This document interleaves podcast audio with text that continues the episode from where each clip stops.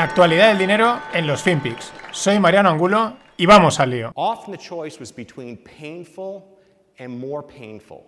But the one thing we didn't do was put things off. The- the Wall Street is one big turf war. So, as Elsa just said, by benefiting one person, you're disadvantaging another person. And the, the basic concept of Wall Street, which sometimes the regulators lose sight of, as, as do the academics, is it's a for-profit enterprise. Uh, you know, in every aspect of it, the person that that is buying a share of stock is convinced he knows something that the other person who's selling it to him does not know. Uh, there's no zero-sum game in, in, in Wall Street.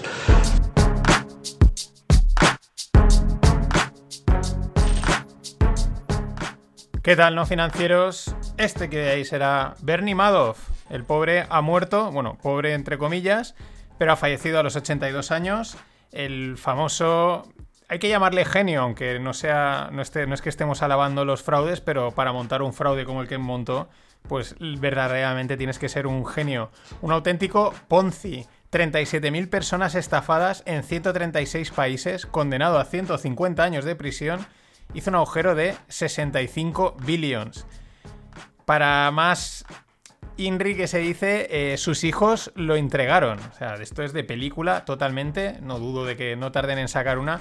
Y esta es una charla que daba ya por 2007 que está súper interesante. eh, porque, fijaros, el tío lo tenía muy claro. Dice, además fue presidente del Nasdaq, o sea, de altos vuelos, y el tío dice, no, esto al final, esto es un juego de yo te quito a ti el dinero, ¿no? Y esto es un juego de suma cero, no es un juego de suma positiva. Eh, probablemente el tío lo vio tan claro que dijo, va, pues si esto, entre comillas, es una estafa en general todo el mercado, entre comillas, eh, pues, pues para eso monto una estafa a tope y, la lío gorda, ¿no? En fin, historia de las finanzas, veremos quién será el que supere este Ponzi.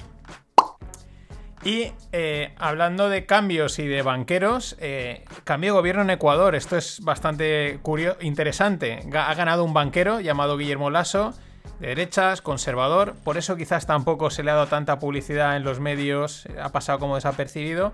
Gana a, a Correa, que llevaba ahí bastante tiempo. A mí me llama la atención y hablo desde el desconocimiento y desde la distancia, que sé que hay muchos oyentes en Sudamérica, pero eh, este tipo de cambios también había pasado en Bolivia, pasó en Argentina, no digo que unos lo hiciesen mejor o peor, pero gobiernos muy de izquierdas de repente tienen un cambio a un gobierno de derechas o más conservador, pero que duran poquísimo. El de Bolivia dura un año, el de, Mac- el de Macri en Argentina no sé cuánto ha sido, pero pe- parecía que iba a ir para largo, pero tampoco ha durado. ¿no? Son cosas que, además, curiosas, digamos, en, en general en toda la zona, ¿no? Y bueno, este es un, banquero. Veremos a ver que seguro que dirán que si la CIA está detrás y tal, pero interesante, interesante ese cambio de vuelta. Veremos también cuánto dura, cómo acaba, porque al final, eh, pues son países también con, con una idiosincrasia eh, peculiar, ¿no? Digamos. Y ya digo, hablo desde la distancia. Y bueno, eh, tensión, lo veníamos comentando en el mercado, en los mercados de bonos chinos. Estos se venían saliendo dudas, pasa tal, pasa el otro. Uno de los grandes gestores de deuda china, además, eh, forma parte del Estado, bueno, como casi todo en China, ¿no? Pero aquí es directamente eh, eh, una, una gestora llamada Huarong Asset Management, pues nada, que el anterior, esta es la historia, también da casi como la de Bernie Madoff. El anterior presidente fue sentenciado a muerte por robar 277 millones. No se sabe si realmente ha desaparecido o no, pero sentenciado a muerte está, porque claro, como es una gestora estatal, pues esto funciona así. Eh, bueno, el pánico ha entrado porque no ha podido hacer frente a una serie de, cosas, han empezado a caer los bonos a tope, eh, dudas de que entrase en bancarrota. Y esta es una entidad que gestiona 22 billions, que en total, junto con el otro, otra pata que hay por ahí, sumarían casi 42 billions, porque claro, es como una división, pero que forma parte de otra división del Estado, que a su vez tiene otra división, ¿no? Bueno, este tipo de entramados así, que encima, siendo chinos y estatales, pues podemos flipar. Lo que comentaban los operadores es que es sorprendente porque este, este tipo de, de movida, ¿no? Una gestora de 22 millones, de 22 billions en, bonos, pues es algo que no se había visto en Asia todavía. Además, el silencio de las autoridades chinas, como dueñas de la movida esta, pues bueno, genera más dudas. Esto es un claro too big to fail chino. A mí lo de China mm, me recuerda, o creo, a veces por poner la nota humor, que pasará como en esta mítica escena. No tenemos más opción que abandonar el comunismo. Lo sé, lo sé, pero sabíamos desde el principio que esto no funcionaría. Llamaré a Washington y les diré que ellos ganan. Pero, camarada, No será así, pero digo parecido. ¿Por qué? Porque eh, las dudas sobre China llevan saliendo años. Es verdad que es su economía distinta, esto no es Cuba y solo hay que haber ido allí para ver eh, lo que se mueve, ¿no? Pero siempre hay dudas de este tipo, que si van a quebrar los bonos, que si hay una burbuja en el mercado inmobiliario, etcétera, etcétera. Y pero la cosa sigue hasta que igual un día digan, señores, que no. Pero bueno, lo contaremos. Y cerquita de China, en Japón, eh, van a liberar el agua de Fukushima. Sí, estaba ahí, evidentemente, uno de los cuando entran cuando se pone en, pro- en problemas una central nuclear, lo primero que se hace es para enfriar el reactor, etcétera, inundarlo todo de agua, ese agua se contamina a tope, pero ojo a la historia, hay un millón de toneladas de agua que equivalen a 500 piscinas olímpicas. El almacenaje de ese agua cuesta 912 millones de dólares al año. Una auténtica pasta. La historia es que van a empezar ahora el tratamiento. Ahora, tardarán dos años en empezar a lanzarla al mar. Y tardarán en lanzarla totalmente 10 años. Y aquí es una cosa interesante, yo no estoy ni a favor ni en contra de la energía nuclear, sino que a lo mejor habría que valorar también cuando hay una liada gorda en el mundo de la energía nuclear, como, bueno, esta no es porque fuese culpa de la energía nuclear, o tenemos también Chernobyl, que ahí siguen pues con trabajos y proyectos de, bueno, de seguridad, de limpieza, etcétera, todos esos costes si compensan a, no solo al de una, sino al de tropecientas centrales nucleares. Probablemente sí, ¿no? Pero ojo que, que es que son 912 millones de dólares de coste del almacenaje del agua. Ahí es nada. Y siguiendo en Japón, el CEO de Toshiba, Kuramatani, dimite y pone en duda el acuerdo con CVC Capital. Bueno, la historia es. Eh, los japos son muy de. son muy suyos, ¿no? Como, bueno, como todo el mundo es muy suyo, pero ellos son muy de. en- sobre todo en Toshiba, la empresa la están gestionando históricamente gente de dentro, gente dentro de, Toshiba. Eh, hace como dos, tres años, CVC Capital, que es un fondo de inversión, llegó y metió desde fuera, por acuerdos y tal, a este tal Kuramatani, que era ya como un hecho eh, rompedor. Ahora parece que iban a investigar a este Kuramatani por, mm, por, bueno, por mala gestión. Y entonces el tío dimite. Pero es que, ¿qué pasa? Que al dimitir pone en duda el acuerdo, o posible acuerdo, que hace poco CVC Capital había lanzado a Toshiba para comprarla por 20 billions. Eh, claro, eh, al mismo tiempo, hace unos meses había una votación en el que el fondo singapurense Efísimo, que es un fondo activista, acordaos que aquí activista no tiene nada que ver con el tema ecológico y tal, sino simplemente que intenta meter mano en la gestión, pues había intentado cargarse a este Kuramatani, pero no lo había conseguido. En votación el tío había vuelto a salir. Repito, ahora que le investigan, el tío se pira. Se pone en duda el acuerdo de los 20 billions con CVC Capital. Y encima, hace unos días, el fondo de Harvard, sí, la universidad eh, americana, vendía sus participaciones a otro fondo activista de Singapur llamado 3D Investment. En fin, esto da para P. Esto es un circo financiero de los que mola contar. Y siguiendo con banca, bueno, esto no, es era banca, pero bueno, siguiendo con banca, Barclays eh, ha tenido un flash crash, un flash crash de un 10%, es decir, el mercado de repente cae eh, muy rápidamente y se recupera.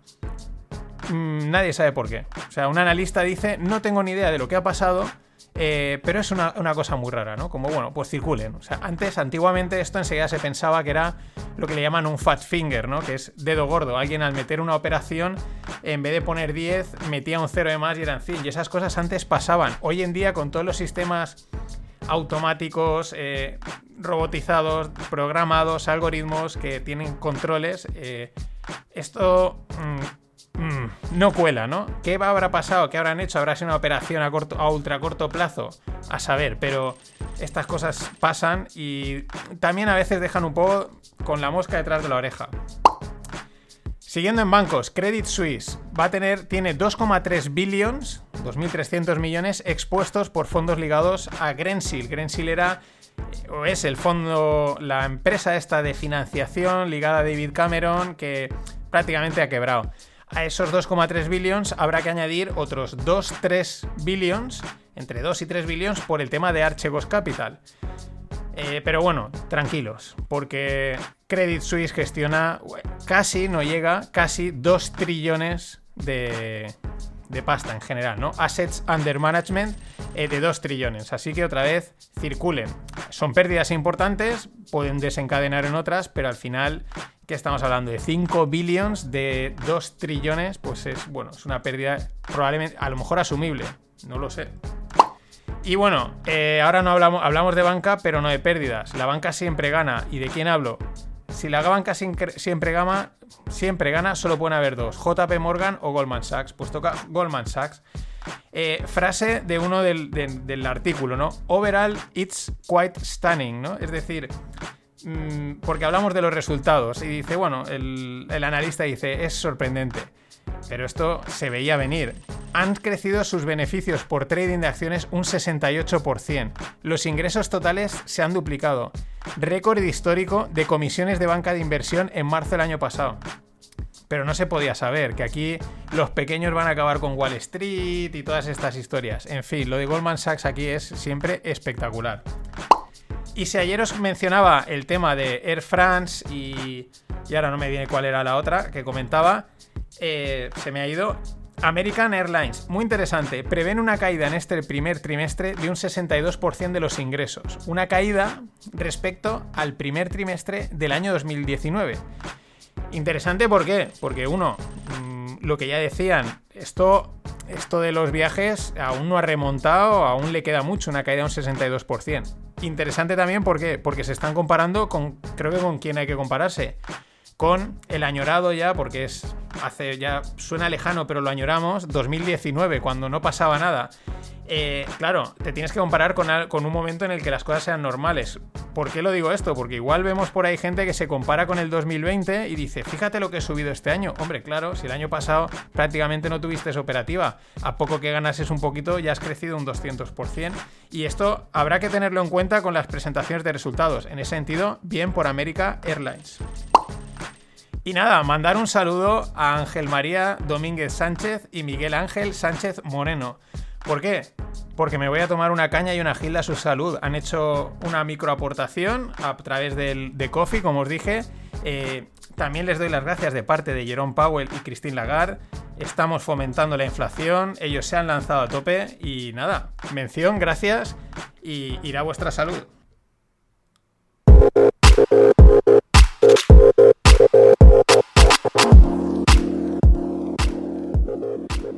Siguiendo con aviones, eh, Cero Avia es una empresa, es una startup que está desarrollando células de combustible de hidrógeno para aviones. Y bueno, la historia es que, claro, esto uno dirá, voy a contarlo, ¿no? Hicieron un vuelo de 8 minutos en septiembre y entonces fue como, guau, esto es, esto es algo histórico, esto es la leche, tal, ¿no?